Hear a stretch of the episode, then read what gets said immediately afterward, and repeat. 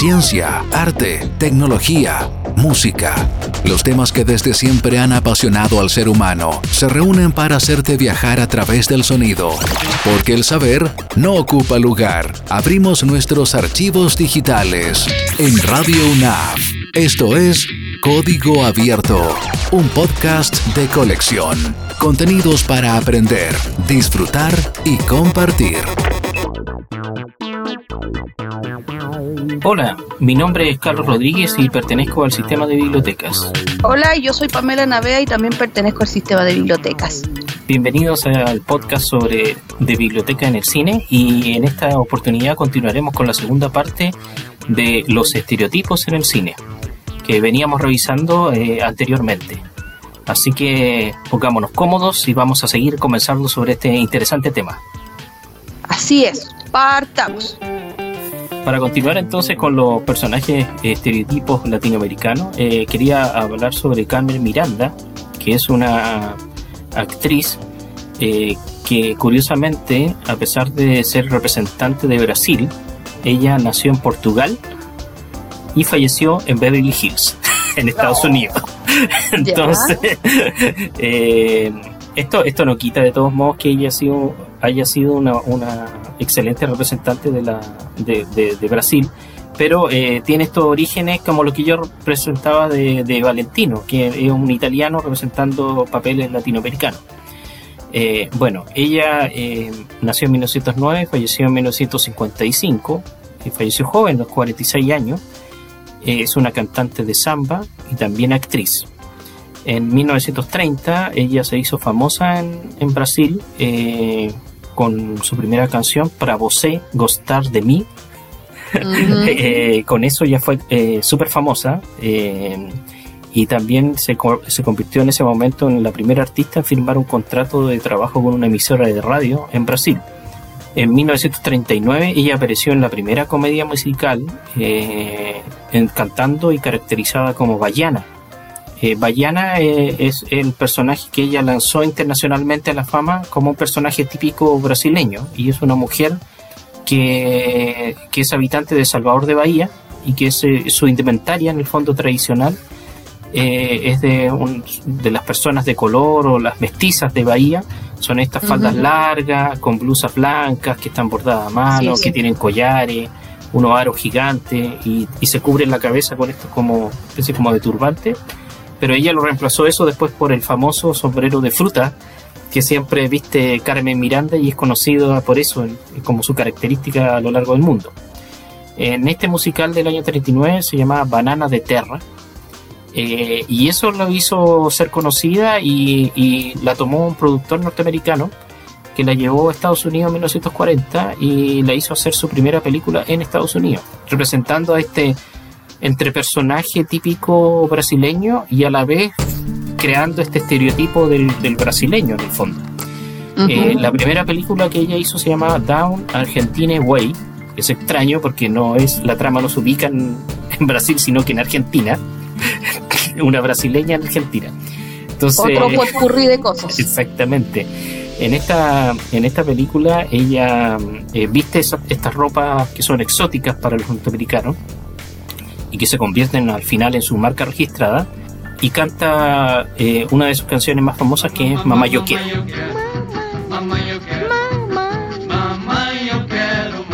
Ah, claro.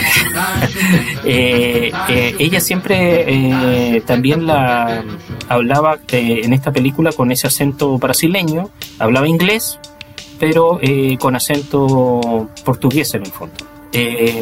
Ese mismo año de 1940 ella fue elegida la tercera personalidad más popular en Estados Unidos. Fue tanto su impacto dentro de la cultura norteamericana a través del cine, por supuesto, y fue invitada con su grupo a actuar frente al presidente Franklin Roosevelt en la Casa Blanca. Uh -huh. eh, ella fue muy famosa eh, durante esa época, eh, fue la primera latina en imprimir eh, eso, las manos y los pies en esta acera del teatro chino, a las afueras del teatro chino. También le pusieron una estrella en el Paseo de la Fama y es considerada la precursora de un movimiento cultural de los años 60 en Brasil que se llamó el tropicalismo. Uh -huh. Y finalmente tiene ella también un museo en Río de Janeiro. Entonces, Mm, por eso digo que, eh, si bien es cierto, ella en Estados Unidos presentó este personaje típico brasileño y que podríamos decir que es un estereotipo del brasileño, en el mismo Brasil ella es considerada también y, aclamada como un, personaje eh, que llevó la cultura popular brasileña al mundo a través del cine. Ella en México hizo 14 películas, o sea, perdón, en Hollywood hizo 14 películas entre el 40 y el 53. Eh, hizo Una noche en Río, eh, otra película que se llama A La Habana me voy, otra que se llama Secretaria brasileña, otra que se llama Cara de muñeca, una que se llama Copacabana y la última de 1950, Nancy Río. Eh, aquí hay algunas cosas que se podrían mencionar con respecto al estereotipo, porque ella siempre trató de reconstruir su identidad y tratar de escapar un poco a los personajes folclóricos por esto de la vestimenta que yo mencionaba. Eh, pero los productores y la industria eh, siempre le imponían seguir con ese personaje porque para ellos resultaba más vendible el personaje así como más maqueteado, se podría decir. Eh, y en el fondo los estudios la forzaban a hablar con ese acento latino, a pesar de que ella podía ya hablar en inglés perfectamente. Entonces seguía siendo ese acento que era un poco caricatura del personaje. Y, había algunas canciones que estaban relacionadas con este tema, como la canción Banana is My Business. Es como esa, ese término que usaban las repúblicas bananeras, que usaban Estados Unidos para dirigirse despectivamente a la, a los países latinoamericanos. Eh, pero sin embargo, a pesar de todo este trato un poco injusto contra ella, eh, compró su contrato a los estudios Fox eh, en 1946. O sea, ella llegó a tener tanto dinero que pudo comprar su propio contrato y romper el estereotipo. de esta forma ir cambiando su imagen y asumir otros personajes dentro del cine. Aparte que las personas de Salvador de Bahía también son súper super particulares, muy distinto ser de Río de Janeiro que ser del norte de Brasil. Río de Janeiro es una es una es como una ciudad muy grande, muy ¿cómo decirlo? Eh, como más ciudad ciudad. Más cosmopolita. claro, más cosmopolita, es más ciudad ciudad. Mm. Eh, y, Salvador de Bahía es más eh, como, como más campo, campo más rural quizás. Pero ahí está, por ejemplo, la diferencia, porque el estereotipo lo que hace es representar a una nación, a una cultura. Entonces, a través de ella, por ejemplo, se trataba de fijar un estereotipo del brasileño que era el estereotipo de un sector del país, pero no representaba a todo el país. Entonces ahí está el problema. Por eso se crea esa contradicción entre el estereotipo y la realidad. Claro, y, como siempre, es como una juguera y mete a ella, que es de Portugal, y mete a Brasil, y mete de cualquier parte de Brasil, y mete a Cuba, y al final da lo mismo, y, porque como todo es trópico y todo hay fruta y hay guacamayos volando, entonces todos son iguales. Exactamente. Bueno, de hecho, entonces ella, a pesar de todo esto estereotipo a lo largo de su carrera, eh, pudo hacer eh, avances en cuanto a, a, popularizar la música brasileña en el mundo a través del cine y de esa forma también le habría un poco de conciencia a, esta cultura latina dentro del mundo internacional. Así que ese fue el, aporte que tuvo Carmen Miranda dentro de este mundo que estamos hablando de, de los estereotipos. Bueno, y a partir de, todos estos personajes que se fueron generando en la década de los 70, eh, y que los actores, por Chuck Norris y Steven Seagal, estos personajes con valor y honor y este misticismo y adoptar esta, estas filosofías de vida, de hacer el bien y de mantener la paz, paz interior, como, como bien diría Kung Fu, eh, Kung Fu Panda, dieron, dieron origen, por ejemplo, a una serie que es muy famosa y que también tuvo mucha polémica por, por la selección del personaje y cómo se construyó, que es la serie de Kung Fu. Ah, ya. Okay. Y aquí viene el dicho tan conocido, caminé más que Kung Fu. clásico, clásico. Yo lo veía de chico en la tele también, ese, esa serie. Claro, entonces, ¿quién no recuerda esta serie que duró entre los años 72 y 75 em, y que fue protagonizada por eh, David Carradine? Y aquí hay un dato curioso, porque el productor, no, eh, perdón, el, el creador de la serie quería mucho que el protagonista fuera Bruce Lee. Ah, mira, ya. Quería que fuera Bruce Lee porque Bruce Lee, primero, era asiático. Claro. Y más encima sabía artes marciales. Pero a los productores no les gustó precisamente por eso, porque era demasiado asiático. Y ellos querían suavizarlo, ellos querían una persona que tuviera algo de rasgo, pero que igual diera ese toque como occidental, o sea, quien lo entiende. Pero bueno, la cosa es que dentro del casting entró David Carradine, que no sabía artes marciales, o sea, todo lo contrario, em, y que obviamente cuando empezó la serie se notaba claramente sus falencias, porque a pesar de que tenía clase y practicaba, no era lo mismo porque es una disciplina que uno necesita bastante tiempo para poder dominarla y que se note una, buena demostración del, del arte pero que ya avanzando en las temporadas y temporadas, eh, también, eh, digámoslo, David Carradine igual era un actor aplicado y, tanto estudiar que al final terminó demostrando más habilidades al final de, la historia. Bueno, Kung Fu trata de simplemente de un monje Shaolin, precisamente, de nuevo, ya no es el, el, chino malo, este que villano que venimos hablando, sino que ahora es un monje, un monje Shaolin, eh, que huye de China después que, asesinan a su eh, sensei, digámoslo, su maestro, mm. eh, y que viaja a Estados Unidos buscando a su hermano perdido.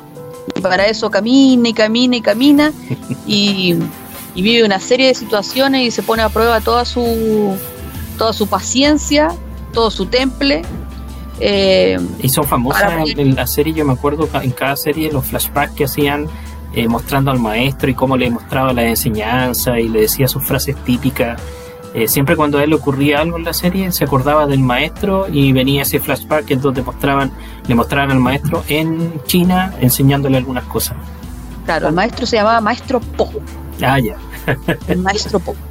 Claro, porque efectivamente, em, como son monjes chabolines, ellos practican la religión budista. Mm. De hecho, se llama Chabolín porque el monasterio está en Chabolín es un lugar eh, importante en China. Y de ahí se supone que vienen como los orígenes de las artes marciales y de todas estas enseñanzas que entrega el budismo. Y que efectivamente, pues el maestro Po, a través de las enseñanzas de, armonía de la naturaleza, como se le llamaban, utilizaba muchos de estos ejemplos, que también es un estereotipo de que siempre el asiático eh, utiliza estos ejemplos tomados de la naturaleza o de refranes o de cosas para explicar eh, algo que quería decir. Claro. Por ejemplo, por ejemplo, el maestro Poe en uno de los capítulos le, está enseñando a, a, ¿cómo se llama? A Kung Fu, eh, a David Carradine, que, que por ejemplo cuando uno juega piedra, papel o tijera, eh, no, hay no hay débiles ni fuertes. O sea, no es más fuerte la roca que el papel, a pesar de que uno le puede ganar a la otra, uno lo puede cortar, porque en todo ámbito de cosas hay débiles, no hay débiles ni fuertes, porque todos tenemos virtudes eh, y defecto Todos tenemos fortaleza y debilidad. Entonces, si se fija, siempre está así como ese juego de usar em, a lo más fábulas de Sopo, siempre usar así como ejemplos de vida o de cosas para, para, para poder dar una explicación como más, eh, no sé. Como más gráfica en el fondo, es como más gráfica. Es que quería decir, no sé si sencilla, porque al final era como que uno tenía que igual sacar muchas deducciones y uno no era muy clever, al final se quedaba como, ¿qué? ¿Qué me está diciendo? De hecho, a Confucio le pasaba mucho, porque Confucio quería mucho que su, en la enseñanza del confucianismo, quería mucho que su discípulo no le daba todas las respuestas porque quería que los discípulos pensaran. Y a veces tenía discípulos que eran medio duranos, entonces no, entendían mucho. Y esos se iban eliminados. Solamente se quedaban los más, los más habilosos. Era, era igual, era cruel, Confucio. Pero bueno, ya ese es otro tema. Pero aquí está este estereotipo, este estereotipo ya de como del misticismo, de este, de este como ir por la vida tranquilo, tratando de no pelear, de, de saltar obstáculos de una forma como casi como muy analizada, muy, muy espiritual. Sí, él siempre como que era a la defensiva, él no usaba mucho la violencia directa, sino que lo usaba cuando ya estaba en un caso extremo, en el fondo. Su, siempre era como tratar de solucionarlo en forma pacífica. Eso era como lo que trataba de mostrar el personaje en la serie. Claro, que es lo que enseña, pues uno aprende, aprende artes marciales precisamente para no tener que usar, para no tener que usarla, para no pelear. Uno aprende a pelear para no tener que pelear porque uno tiene las herramientas como para llegar eh, muy, si fuera muy extremo, llegar a ese punto. Y de aquí hacemos un salto rápido, como ya más o menos, porque sigue habiendo siempre como el mismo estereotipo, y nos pasamos a, los años 80 y 90, que ya son más actuales y tenemos más, más como noción de ello, y vendría toda la saga de todas las películas que hizo, por ejemplo, Jackie Chan, que también siempre era el, eh, igual que Bruce Lee, el, como el, tipo que venía, tenía un problema en Estados Unidos, le habían, le habían secuestrado al hermano, tenía que defender a la princesa, y él era como el héroe, el policía, o él era el enviado del emperador, y era tan bueno. Y para hacer de nuevo Estados Unidos este popurrí, fue y le metió, por ejemplo, ahora un afroamericano, que era el, el actor este que lo acompaña ahora, eh, que no recuerdo su nombre en este momento, y que hacían la mezcla perfecta. Entonces un asiático y más el, el, acompañante de turno que podía ser cualquier actor eh, que, Hollywood consideraba que era, era bueno como para, para utilizarlo en ese momento. Y, y Jackie Chan también, por lo mismo, también llegó un punto en que dijo, es que ya estoy harto de hacer esto. Eh, es como, ¿por qué tengo que hacer siempre el mismo personaje? Jackie Chan em, siempre como que puso el tono humorístico a su personaje. Eh, era como harto de pelea, pero yo me acuerdo que en sus primeras películas se llamaba El Maestro Borrachón.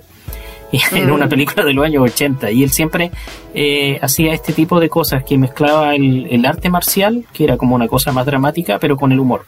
Entonces siempre eso lo aplicó en sus películas. Ahí se diferenciaba un poco de lo que hacía Bruce Lee anteriormente. Claro, que Bruce Lee tenía mucha seriedad y Jackie Chan se lo tomaba con más humor. Mm. Y, lo bueno también interesante es que Jackie Chan hacía no, usaba dobles de acción. Todas las tomas, todas, absolutamente todas las tomas y todas las escenas, por más peligrosas que eran, él las hacía. Y por eso mismo también cuando ya estaba entrado, entrado en edad, obviamente ya no le era tan fácil, siempre ha tenido la habilidad y la elasticidad para hacerlo, pero ya llega un punto en tu vida en que tú ya no, no eres tan hábil como cuando eres más joven, entonces claro, él también ya estaba cansado de tener que hacer lo mismo y yo creo que no le, no le acomodaba tampoco pedirle a otra persona empezar a esa altura de su vida eh, a trabajar con dobles de acción porque él mm. estaba acostumbrado él a hacer todas las tomas. Yo creo que también para él era, como un reto poder conseguir esas cosas tan eh, difíciles y poder eh, al estilo más estilo Tom Cruise, porque Tom Cruise también le encanta. De hecho, se ha quebrado y todo por hacer eh, pirueta porque les gusta, pues les gusta ser ellos mismos su. Quieren ser un autor como lo más completo posible y les gusta hacer como sus propias piruetas y, cosas. Y aquí vendrían otros ejemplos también cortitos que vendría siendo, por ejemplo, en Indiana Jones y el Templo de la Perdición, el techico vietnamita. Mm. Eh, porque Estados Unidos no solamente ocupaba el pueblo chino, sino que también los japoneses y los vietnamitas, dependiendo de las guerras que tenía. Entonces aparece este personaje que es un chico de las calles, eh, ladrón, y que prácticamente Indiana Jones tan bueno lo recoge y lo como que lo, saca de ese, de ese mal mundo en el que vive y lo hace su, su asistente y que lo acompaña en esta aventura que, que, viven en el, en, si no me equivoco, en India. Sí, y, sí. Entonces ahí tenemos otro estereotipo de el pobre y abandonado chico del submundo, de ese submundo bien admite y que el, norteamericano lo salva. Claro. Eh, después vendría otro ejemplo también de, la famosa de estas películas de la Academia de Policía, que son muy buenas, hay que decirlo, y que aparece este ingenuo eh, policía japonés porque que de hecho se queda con la policía que es como así como grandota y todo. Ah, de veras porque aquí también tienen ese estereotipo de que los japoneses son eh, súper ingenuos, súper super como casi como niños, que no entienden nada ni se dan cuenta de nada. Más, no pueden estar más equivocados de la realidad porque los japoneses son súper astutos. Ahora que ellos fingen ser así como, como tranquilitos de, otra cosa. Pero ese también era como el otro estereotipo que querían poner del, del japonés muy ingenuo. Y de ahí nos saltamos ya al presente presente, en los años 2000 que vendrían, por ejemplo, podría mencionar aquí la, eh, las películas de animación muy bonitas, que una es Mulan, claro. que efectivamente esta mujer eh, que por salvar el honor de su padre se disfraza, se hace pasar por hombre para ir a la pelea contra los unos en el ejército chino. Eh, y que tratan de mostrar este, este estereotipo de la mujer, al, todo lo contrario de la mujer dragón, que era una mujer como ah. fatal, de desconfianza. Aquí mostramos a una mujer guerrera, eh, dispuesta a todo por el honor de su familia, y que finalmente destruyen a los unos y, inclusive, ilusamente, el emperador, el emperador sale y habla con ella, cosa que eso jamás va a suceder. Eso rompe con la realidad. Claro, por supuesto. Yo sé que es película para niños, pero el emperador para los chinos es un enviado de Dios es un enviado de los cielos. El emperador ni siquiera habla con los hombres, mm. solamente con sus, solo con las personas, sus consejeros. ni siquiera habla con el hombre, me refiero de género, menos va a hablar con una mujer, porque la mujer no tiene ni, para el, para la, cultura china. emperador. Exacto, entonces ah. eh, cuando yo vi eso dije, oye, ¿qué hace el emperador ahí si el emperador tampoco jamás sale de su habitación? El emperador tiene que estar enclaustrado, si él es casi como un dios tocando la, la tierra. Entonces, esos son, por ejemplo, estereotipos que humanizan al emperador y el emperador lo sacan, lo bajan, inclusive eh, eh, le regala algo Mulan y eso, eso no es la realidad nunca, ni mm. sucedió ni va a suceder, jamás. Eh, lamentablemente así son las realidades, aun por pesar de que uno esté en contra, tenga sus propias opiniones, así son las culturas y así se vive. Y el otro sería el famoso que es Kung Fu Panda, que también es de China, que ya es una, es una historia más de esfuerzo, muy bonita, que también nos muestra también un estereotipo de que este panda gordo y torpe y, tan inocente, que no, no, trae nada y que logra a través de la motivación y de su del señor eh, del maestro eh, Chifu que este es como zorrito o panda, rojo me parece que eh, le enseña pues le enseña lo que lo que es la la filosofía de vida de, Oriente y ahí donde dicen paz interior, que al final eh, Kung Fu Panda ah, le gana a su maestro porque su maestro no ha conseguido la paz interior, como la tortuga, que es la más sabia de todas, eh, y Kung Fu Panda sí lo logra, porque a pesar de que es torpe y este panda tan gordo y, que tiene problemas para moverse y que siempre está cansado de subir la escalera porque tiene cero condición física, su corazón es noble, es noble y bueno y por lo tanto esa es la enseñanza, que solamente los dignos y los, los nobles de corazón lograrán conseguir todas las metas cuando eso también es un estereotipo, porque hay gente que es muy maligna, pero igual logra lo que quiere. Entonces, bueno, ahí nos venden un poco eh, ese, ese, ese como imaginario de que solo los buenos logran todo en la vida. Eh, ese sería más o menos mis ejemplos por el lado asiático, comenzando desde los años 20 hasta terminando más o menos los años 2000. Bueno, y volviendo al último personaje que quiero presentar del lado latinoamericano, es también eh, de origen o representación de lo que es Brasil y que es Pepe Carioca, eh, quien el original eh, se llama C. Carioca o José Carioca, como podría ser la traducción también. Es un personaje animado de Walt Disney, es un papagayo verde que también es antropomorfo porque tiene, está vestido y habla y todo, como todos los, personajes Disney. Y es amigo del Pato Donald y también de Pancho Pistolas. Pancho Pistolas que también es un, otro estereotipo, pero de otro mexicano. En ellos, con ellos aparecen dos películas de Disney, una de 1942 que se llama Saludos amigos y en 1944 que se llama Los Tres Caballeros. Eh, esta es una creación de un personaje brasileño durante la Segunda Guerra Mundial y es, una, es parte de una estrategia más grande que estaba impulsando Estados Unidos que se llama Política de Buena Vecindad esta estaba dirigida por el gobierno de Estados Unidos eh, para mejorar las relaciones y poder conseguir un poco de apoyo político de los países latinoamericanos, eh, sobre todo previo o durante, en realidad, la Segunda Guerra Mundial. Eh, esta política de la buena vecindad estaba impulsada por el presidente Franklin Roosevelt en el marco de la conferencia panamericana que se realizó en 1933 y de ahí vino toda la estrategia. Eh, por ejemplo, Estados Unidos antes de esta política había invadido varios países de la región, como por ejemplo Cuba, México, Haití, Panamá, República Dominicana, Nicaragua. Entonces, lo que estaba haciendo ahora es hacer como una vuelta de tuerca. Como estaban amenazados por la Segunda Guerra Mundial, la idea era crear esta solidaridad eh, ante una amenaza exterior. Al más estilo como el Chavo del Ocho, la bonita vecindad. Exactamente, exactamente, ese era el concepto.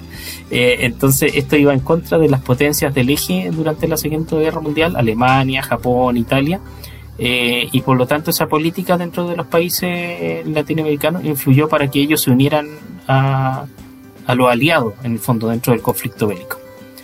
Entonces la primera película, que se llama Saludos Amigos, del 42, está ambientada en varios países de Sudamérica y, es una combinación entre animación y live action, como se dice hoy en día, porque aparecen personajes eh, reales o humanos mezclados con personajes animados. Eh, el año anterior, en 1941, Walt Disney había sido comisionado por este Departamento de Estado de Estados Unidos para realizar un tour por Sudamérica dentro de esta política de buena voluntad. Entonces vino Walt Disney con un grupo de animadores y viajó por Brasil, Argentina, vino a Chile, fue a Bolivia, a Colombia y todo esto financiado por préstamos que les daba federales que les daba el gobierno porque los estudios Disney en ese momento tenían una crisis económica y también tenían problemas con el sindicato. Entonces, como tenían ese problema, Disney en realidad viajó escapando de esos problemas a Sudamérica. Eh, es una película corta de 43 minutos y tiene varios segmentos. Un segmento es del lado boliviano que se llama Lago Titicaca y que es eh, el personaje del Pato Donald aparece ahí. Después tiene un segmento sobre Chile, pero curiosamente aquí el personaje es un avioncito que se llama Pedro y que tiene que cruzar la cordillera en la Concagua, claro, ese, ese personaje representa Chile, entonces es súper extraño el personaje. Eh, en ese momento eh, llamó la atención de un caricaturista que se llamaba Pepo y que eh, para oponerse a ese personaje que se llamaba Pedro y que era un avioncito y que él, según él no representaba a lo nacional, creó Condorito. Entonces, de ahí nace el personaje Condorito, que es mucho más representativo de Chile que este avioncito Pedro. El otro cortometraje que aparece dentro de esta película es, eh, tenemos al gaucho eh, de Argentina, representado por Tribilín, o Goofy como se llama, eh, y en el segmento de Brasil, que se llama Acuarela do Brasil, aparece Pepe Carioca con el Papo Donald. en este segmento aparece en imágenes de live action Carmen Miranda. Entonces aquí hacemos la relación con Carmen Miranda en esa época que era tan famosa, la incluyeron dentro de esta película, cantando una canción de un compositor que se llama Aloysio de Oliveira, brasileño, que se llama Acuarela de Brasil. No daban puntadas sin hilo, al final Exactamente. Todo, estaba completamente pensado para ser utilizado en esos momentos y después ser utilizado en el futuro, para su conveniencia en realidad. Exactamente. Y en la otra película, Los Tres Caballeros, que es del año 44, eh, que ya está terminando la guerra, entonces como parte del final de esta política, eh, aparece eh, en la película El Pato Donald y Pepe Carioca, y aquí aparece en live action la hermana de Carmen Miranda, que se llama Aurora, y que aparece también cantando. los tres caballeros, como lo mencioné anteriormente, era el Pato Donald, Pepe Carioca y Pancho Pistolas, que es un gallo que representa a México. Y, y, aquí se vuelven a repetir algunos segmentos como el gaucho, que en este caso ya es un niño pequeño, que tiene un amigo que es un burrito que vuela, y ese es Argentina. Eh, después representan el Polo Sur, hay un pingüino que tiene sangre fría y que quiere irse a vivir al trópico para tener para vivir en un lugar más cálido. Eh, hay un segmento sobre México eh, que se llama Las Posadas, que son unos niños mexicanos que celebran la Navidad y que rompen la piñata. Ahí me acordé del Chavo del Ocho cuando hablaban de sin piñata no hay posada. Claro. y eh, finalmente también hay un segmento sobre México en donde hacen un tour por México, el Pato Donald y Pancho Pistolas. Y aquí cantan la canción eh, que es la, la, clásica de la película que se llama Los Tres Caballeros y la canción Ay Jalisco, no te rajes.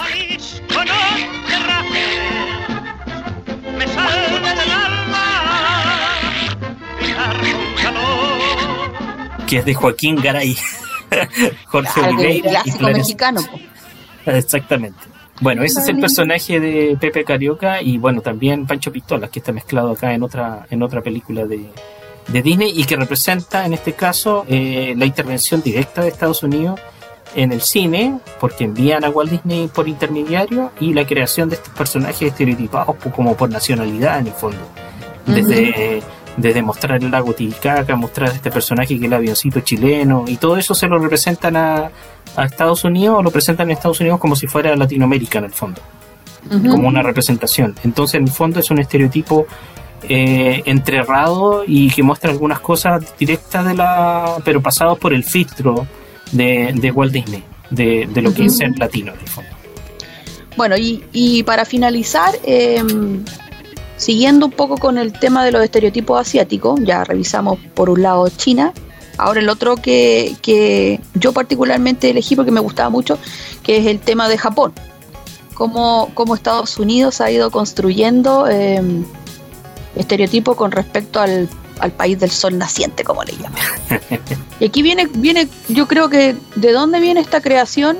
Yo creo que eh, tiene un poco de, de manipulación a veces para, para lo que, con lo que recién estábamos hablando, que es lo que quieren conseguir, y también un poco de como desconocimiento, porque aquí hay que recordar que Japón estuvo cerrado al mundo durante siglos. Cuando están en el, en el periodo de, los samuráis, eh, Japón no permitía, permitía que entraban muy poquitos barcos, entonces el resto del mundo no, no sabía quién era Japón no sabía cómo se vivía en Japón. Mm. Por lo tanto, obviamente empezaron a crear ideas y como idearios, eh, ideas eh, imaginarios, podríamos llamarlo, respecto a que era un lugar como misterioso, exótico, que una islita que está allá muy lejos. Y, están esos señores ahí como que lo único que hacen es pelear y a, espadazos y todo eso, mirándolo desde aquí de muy lejano. Entonces, con esa visión nacieron, eh, yo elegí por lo menos cuatro estereotipos que son como los básicos, porque igual hay muchos más, que está, por ejemplo, el primero que es el tema del el samurái. Ya. Que, está, que es tan clásico y se han hecho tantas películas. Súper eh, conocido, claro. Claro, y tantas reseñas y ahora hay muchos documentales en Netflix, se puede ver muchas cosas, inclusive mucho anime y cosas se toca de eso. Aquí hay algo interesante porque hay otro concepto que es como la base para todos estos estereotipos, que es el orientalismo que es una forma es una forma el orientalismo como una forma de simplificación de al contar la historia. O sea, es tan simple como decir, ah, es que todos tienen los ojos rasgados. Entonces da lo mismo, da lo mismo si es chino, si es coreano, si es ah. japonés. En realidad no me detengo ni siquiera a decir, ah, este será esto, este será el otro, porque basta con que sea tenga los ojos rasgados para yo decir que es chino, aunque no todos son chinos, por ejemplo. Es reducir la diferencia ahí nomás, como una cosa física. Claro, entonces ese mm. orientalismo es como precisamente ahora que ha salido tanto de moda las series coreanas y el K-pop, que las mamás siempre decían, pero ya estáis mirando esos chinos. Y muchas de las chicas defienden y dicen, mamá, es que no son chinos, son coreanos. ¿Y qué? Si son, son para mí son, todos son chinos. Eso es orientalismo. Mm.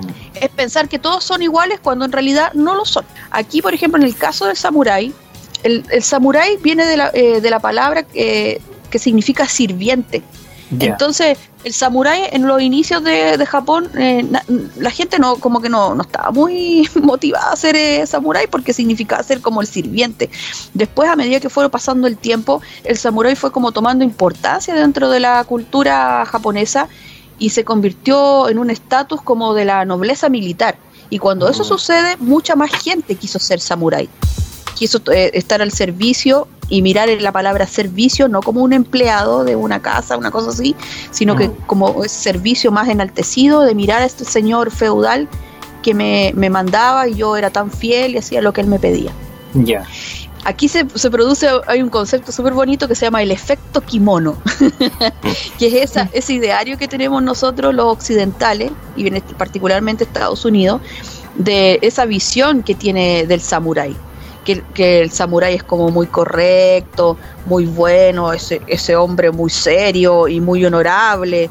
Em, casi hacer como una romantización de ese samurái. Ya. Eh, pero en la realidad el samurái efectivamente tenía algunas cosas de esas, pero como en todos lados habían buenos y malos. Mm. Y, y, en la época de en la historia de Japón siempre se vivió solo de las guerras, por eso se considera que son uno de los mejores eh, peleadores del mundo porque desde el año cero, desde el año como 700, que empezaron a tener una historia, más o menos del año 1000 en adelante, imagínense, estoy hablando del año 1000, hasta el 1868, que fue todo el tiempo que fueron, tuvieron eh, eh, samuráis, eh, lo único que hacían era pelear, pelear por el poder, pelear por la, por la, por la anexión de distintos clanes, eh, unificar, que siempre fue la idea, unificar Japón.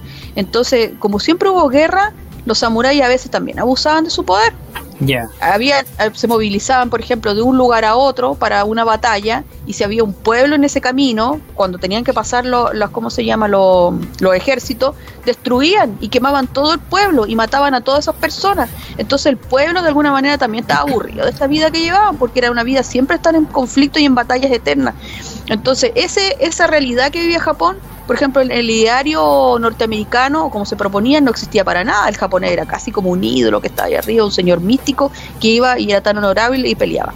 ¿Qué mejor qué mejor ejemplo de esto que estoy hablando que la película El último samurái. Ya. Del año 2003, donde actúa Tom Cruise y el gran actor japonés, que eso sí se los valoro porque menos mal que dijeron un actor japonés, el famoso Ken Watanabe. En la película del último samurái hay muchas cosas que son eh, imaginarios eh, o idearios o, estos estereotipos. Por ejemplo, de, este gran eh, actor que interpreta aún como un rebelde, un rebelde samurái, de los pocos que van quedando y que se están oponiendo a que estos extranjeros tomen posesión de Japón y acaben con el shogunato, o sea, con los samuráis. Ya. Y, y lo muestran como un hombre, primero un hombre, un hombre que eh, se hace amigo de este, este como general o oficial norteamericano, que vendría siendo Tom Cruise, nada más alejado de la realidad. Los japoneses en esa altura de la, de la historia de Japón no se relacionaban, los lo, extranjeros les decían gaijin, era como el monstruo, como un monstruo que venía desde fuera les cortaban la cabeza, lo eliminaban rápidamente porque los despreciaban. Japón era Japón y era como candadito cerradito y nadie más juega. Entonces esta historia que cuentan de, tanto entendimiento, sí, efectivamente yo encuentro que es válido cuando lo captura porque quiere saber de primera mano cómo es su enemigo, pero eso de que se, se hacen amigos y que después casi, bueno, Tom Cruise traiciona de hecho a su propia milicia, a su propia cultura por unírseles a ellos, eso está súper alejado de la realidad. Ya. Eso de que, existan esas villas, casi como un remanso de paz, donde vivían todos los japoneses y que ahí estaban los rebeldes esperando para, para luchar contra... O sea, los rebeldes y los que seguían con el shogunato eran los malos eh, perdón, eran los buenos, eran los santos que querían salvar a Japón y por el otro lado estaban estas milicias que venían acompañadas de los extranjeros que apoyaban al emperador que lo habían vuelto a colocar en el trono y eso eran los malos y los satánicos.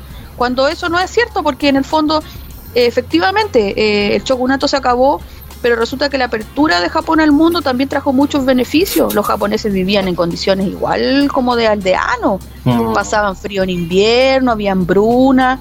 Entonces, eh, la era Meiji, que se llama, trajo prosperidad también, porque abrió a Japón al mundo, llegó la electricidad, llegaron los trenes, la gente también mejoró su calidad de vida. Entonces, por un lado siempre se pierde, pero por otro lado también se gana. Entonces esta romantización que, que, crearon de esta película como los buenos contra los malos, eh, ahí es donde uno ve claramente el estereotipo que quiere poner Estados Unidos con respecto a eso. Eh, precisamente fueron ellos que llegaron a, la isla en el Comodoro Perry y le dijeron al emperador, oye, ríndete o si no hacemos pedazo tu, tu islita. Entonces no les quedó otra cosa más que empezar a abrir la mente y decir, ya vamos a tener que abrirnos al mundo, lo queramos o no lo queramos. Entonces esa es como la primera construcción, una esa romantización del, personaje del samurái frente a los hechos históricos em, que se iban presentando. De aquí, por ejemplo, también podríamos derivar a una serie que es muy famosa, que es la, la serie Shogun, que es de 1980 y que es una serie que a mí por lo menos me impactó mucho, que yo creo que de ahí empezó mi gusto por, eh, esta cultura, eh, que fue mm, creada por Jerry London y en donde mm, aparece este personaje, o sea, perdón, el, actor eh, Richard Chamberlain, personificando al famoso capitán George Blackthorne, más conocido después como Anjin-san. y el gran Toshiro Mifune, en cuántas películas también nos hemos clásico de las películas de, Kurosawa. exacto, y de Samurai, sobre todo de eso, que es el señor Toranaga, y que está mostrando como la historia de este capitán que queda varado eh, buscando buscando como las Indias, nuevas, nuevas rutas de comercio, llega, queda y queda atrapado en esta isla, eh, donde no entiende nada, porque todos hablan en otro idioma y son tan y ahí viene ese, de nuevo la construcción, que son tan rudos, tan toscos y, muy así como asustadizos. Eh, lo que sí hay que destacar, por ejemplo, de esta serie es que se filmó completamente en Japón. Es primera vez que una, una productora norteamericana filma algo completamente en Japón. De hecho, todas las escenas que vemos de la playa y exteriores están todas en Japón. Y todas las, escenas, todas las escenas interiores de las casas y todo eso, cuando van a los castillos, eso se filmaron eh, en los estudios Toho, que se llama, y eso está en Tokio. Entonces todo el interior se filmó en Tokio, aún en Japón, y los exteriores, obviamente las diferentes playas, y eligieron locaciones muy bonitas. Y lo más importante también aquí es que todos eran actores japoneses. O sea, aquí no, eh, lo que sí debo valorar es que se, no se hizo ese salto como de, ay, da lo mismo quien sea, sino que este, este, esta productora se preocupó de que todos fueran japoneses porque quería contar la historia lo más real posible. Pero ellos también igual siempre caen en, eh, en, como estos imaginarios, estas construcciones, porque es inevitable, porque ellos igual tienen como una visión ya eh, como pre, precreada. Mm. Entonces, la serie se, se, remonta al tiempo antes que se defina una batalla muy importante en Japón, que es cuando se decide eh, y empieza como el, shogunato como lo conocemos, que es el periodo Edo. Entonces el señor Toranaga, le pusieron ese nombre, pero en el fondo él, representa al señor feudal que es el gran eh, Ieyasu Tokugawa, que es el que va a comandar después los, doscientos y tantos años hasta que llegan los extranjeros. Entonces, justo este, este oficial eh, japonés llega en ese tiempo, por eso está tan revolucionario y por eso se ve que el señor Toranaga tiene que, tiene que como algunos conflictos con otros señores de otros castillos y en el fondo este extranjero está metido aquí entre medio. Que yo le digo que eso también es un poco una construcción, porque imagínese que un extranjero ayude a un japonés, a un señor feudal tan poderoso a solucionar sus problemas con otro, eso no, eso no pasaba en esa época. si quieren pueden verlo hay un documental en Netflix que cuentan toda esta historia de las batallas. No, no se menciona eh, si es que había alguno, eh, algún extranjero, era solo un sirviente, porque mm. los, los samuráis, sobre todo los japoneses, no eran mal vistos los, los extranjeros, los, los gaijines, como le decían. Entonces aquí hay una serie de construcciones. Lo que sí muy bonito es eso, de que se respetó mucho el escenario, la construcción visual, los trajes, cómo vivían, la rudeza también, que ah, se mostró por primera vez, por ejemplo, gente que orinaba. Hay una escena donde el esposo de la, de la traductora japonesa que tiene el señor Toranaga, que no me acuerdo el nombre de la niña, que precisamente Anjin San se enamora de ella, el marido de ella lo orina, lo orina, lo orina en el suelo, una forma de, demostrarle, decirle, tú no eres nada, o sea, tú eres las piedras sobre las, que yo camino y sobre las que yo puedo orinar. Era la primera oh. vez que la televisión se mostraba eso, y también las decapitaciones, y cuando, por ejemplo, metían un tipo, lo metían en un caldero con agua caliente, todas esas cosas no se mostraban hace tiempo en la serie, entonces generaron un gran impacto.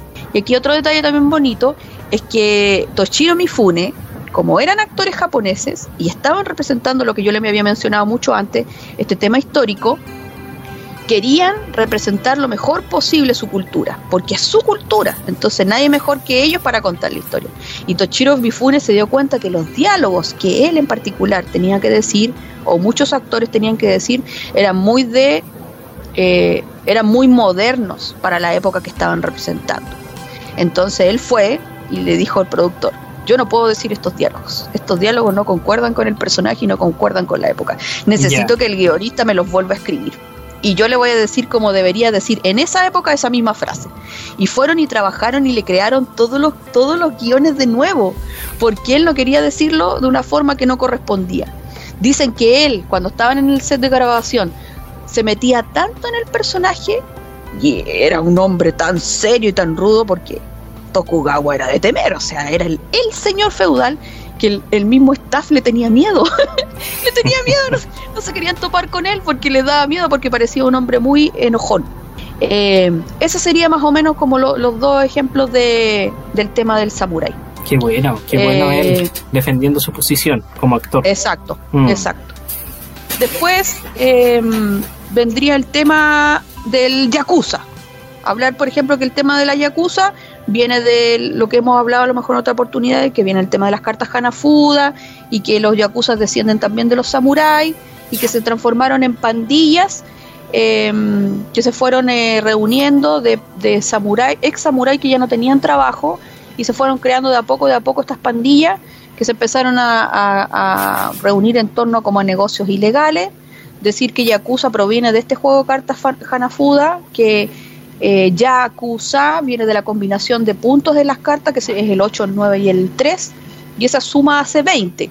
Y como el 20 termina en 0, eh, el puntaje, tener 0 es como el peor puntaje que uno le puede salir en, eh, en la carta, perdón, en el juego de cartas. Por lo tanto, el concepto de Yakuza viene de eso, de tender a ser, o sea, de ser nada, de valer nada, de ser inútil. Eh, entonces, igual el, término es como un poco despectivo. Y estos señores se, se juntaban, pero han ido evolucionando en el tiempo. Entonces aquí la película, por ejemplo, que yo, que yo elegí, que se llama Black Rain, que es, muy buena, que es muy buena película, sí. En el año 1989, que está dirigida por Ridley Scott. Eh, bueno, hay que decir que Ridley Scott, eh, igual, a pesar de que es un gran director, igual cayó en los, estereotipos, porque presenta a estos mafiosos que andan a balazo y que cortan cabeza y que andan en las motos, y de hecho está la clásica escena que a mí me encanta, cuando Andy García queda atrapado por un lado de la reja y por el otro lado está mm, Michael Douglas, que son dos policías que llegan ahí a, Japón a, solucionar un problema. Y, viene uno de, los de los de la mafia japonesa y con la cuchilla, con la katana le corta y, lo elimina enfrente a los ojos de su, de su compañero, que esa escena es muy buena.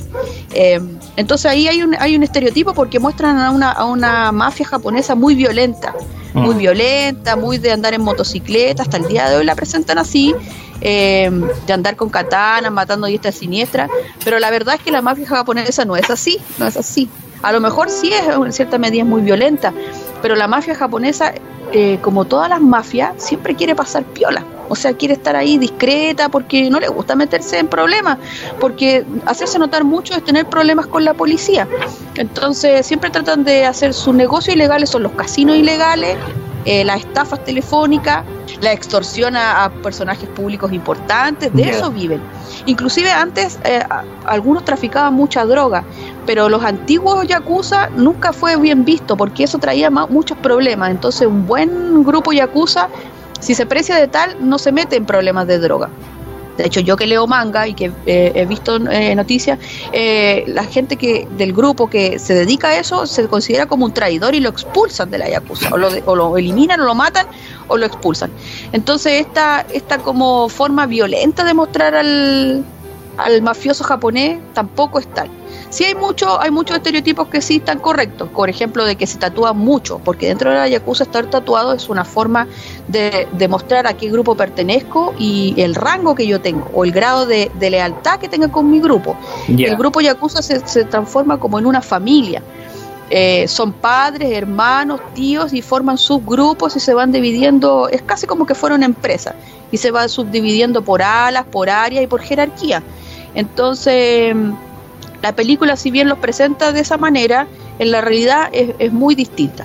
Entonces, y también hay un imaginario aquí que dicen los policías norteamericanos serán los buenos y los mafiosos japoneses serán los malos. Entonces, sí, siempre como los buenos contra los malos.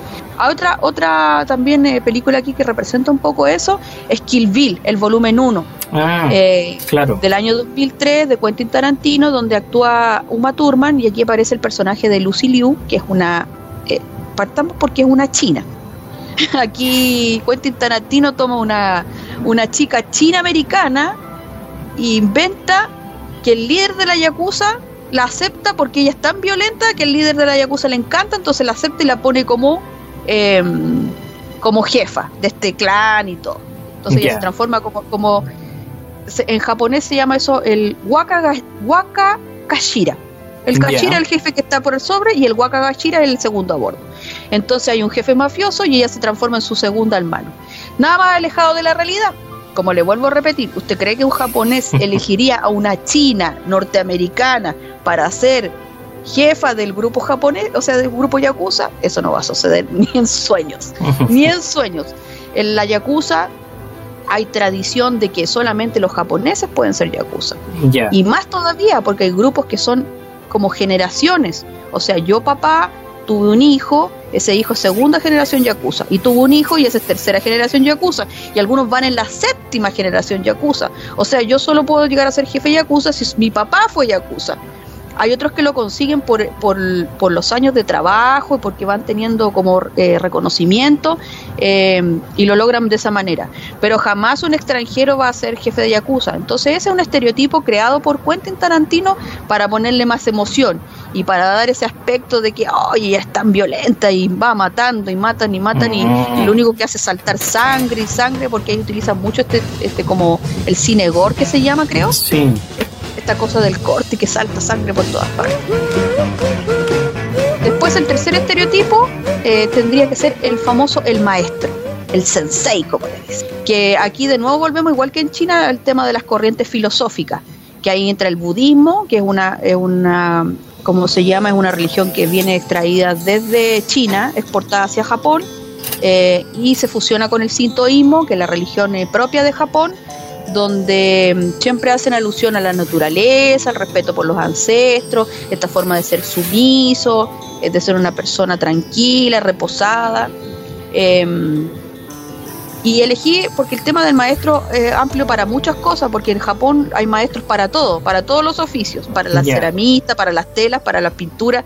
O sea, yo creo que no hay pueblo, no hay pueblo en el mundo que tenga más, más oficios que, que, que se hayan mantenido a través del tiempo que en Japón.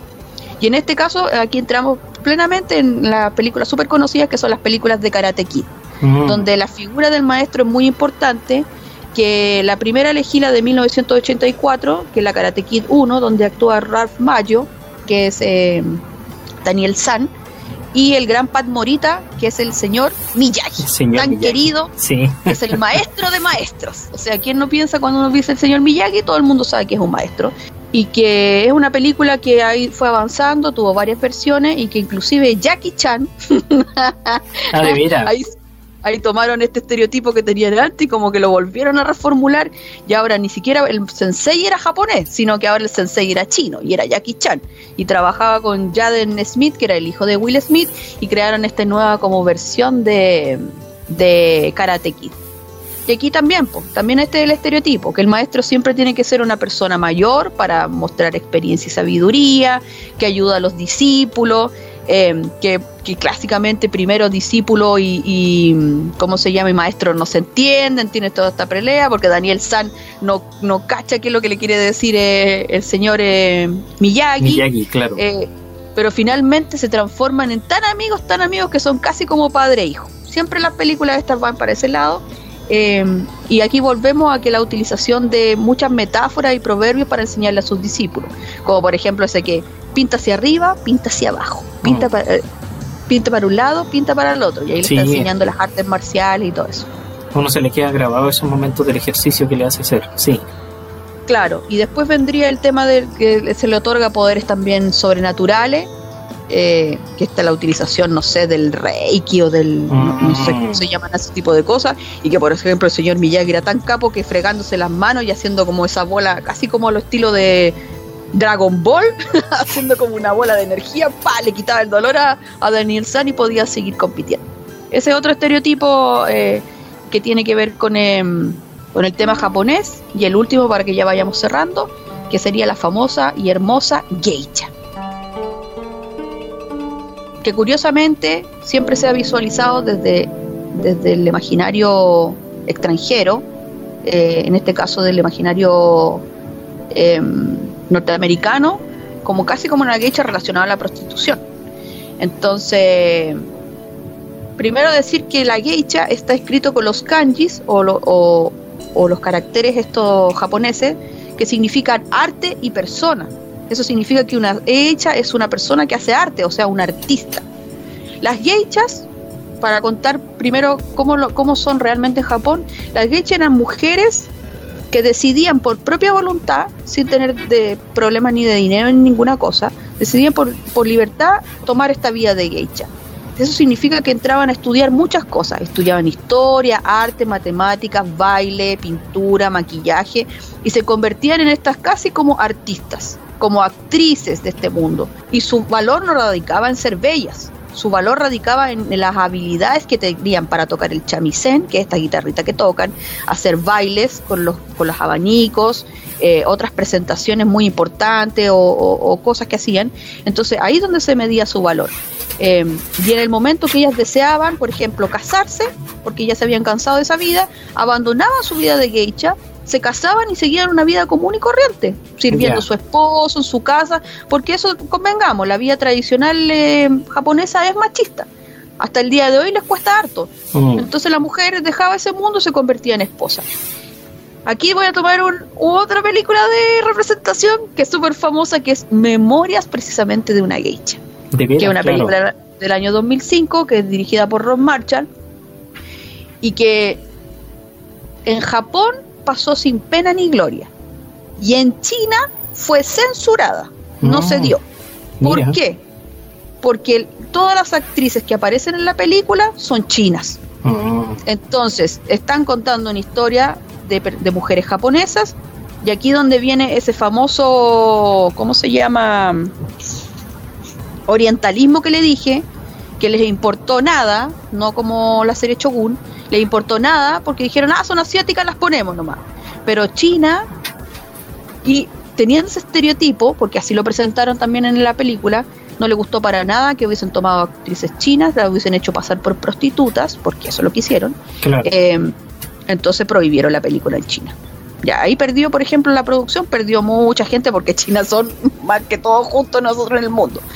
Y Japón pasó sin pena ni gloria, porque ¿quién quiere ver una historia de japonesas donde las actrices no son japonesas? Si esas no nos Oh. representan. Entonces muy poca gente lo vio. Y en la película Memorias de una geisha se mostró a una mujer, primero, que eran pobres, estaban ahí para pagar deuda, eran esclavizadas, eran pobres, no tenían otro, otra, otra forma de salir adelante, más alejado de la realidad no puede estar. Después, que, que vendían su virginidad, por ejemplo, el famoso misuage, ya. que lo vendían al mejor postor y entre todos los hombres ponían plata, ¿quién se iba a quedar con ella? Más falso que la verdad, eso no, no ocurre.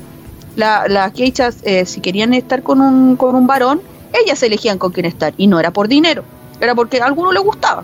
Y tres, esta cosa de como, ay, como que estoy aquí llega, y llega este Salvador, el tema también que utilizaron para, para hacerlas ver como que entretenían a los norteamericanos después de la guerra, todas esas cosas eh, en el fondo ofendieron mucho al pueblo japonés y, de pasada al pueblo chino. Entonces ahí se, esa película representa, es súper buena porque representa mucho el estereotipo que tiene Estados Unidos de Japón y lo puso como quiso y al final tuvo como repercusiones negativas dentro del público de ese lado del mundo. Porque yo al verla la encuentro súper linda, pero al hacer este análisis dije, claro, pero es que es linda de los, de los ojos para afuera, po Sí, pero para hacia adentro Mm. hay muchas cosas que si las personas no saben de Japón o no han estudiado, se quedan con eso, pues no se dan cuenta que en realidad ellas no son así. Y de hecho yo conozco a muchas personas hasta el día de hoy que siempre cuando dicen, cuando le dicen a una mujer, ay, soy como una geisha, están haciendo es- esa como analogía de que soy como media casquivanilla Claro. y nada más alejado de la realidad. Bueno, eso, esos serían, eh, ¿cómo se llaman? Los imaginarios o los eh, estereotipos que tendrían que ver un poco con el pueblo japonés. Bueno, súper. Ese es entonces nuestra, nuestro ejemplo y la visión que hemos dado de los diferentes tipos de estereotipos. Aquí nos hemos centrado en dos estereotipos eh, culturales, uno en Asia y otro en Latinoamérica, eh, desde el punto de vista del cine y la, y la televisión. Eh, esperemos que les haya gustado. Eh, es nuestra visión desde la biblioteca y el cine. Mi nombre es Carlos Rodríguez y trabajo en el sistema de bibliotecas. Y yo soy Pamela Navea y también trabajo en el sistema de bibliotecas. Nos vemos entonces en una próxima oportunidad. Nos estamos viendo entonces. Chao. Adiós. Ciencia, arte, tecnología, música. Los temas que desde siempre han apasionado al ser humano se reúnen para hacerte viajar a través del sonido.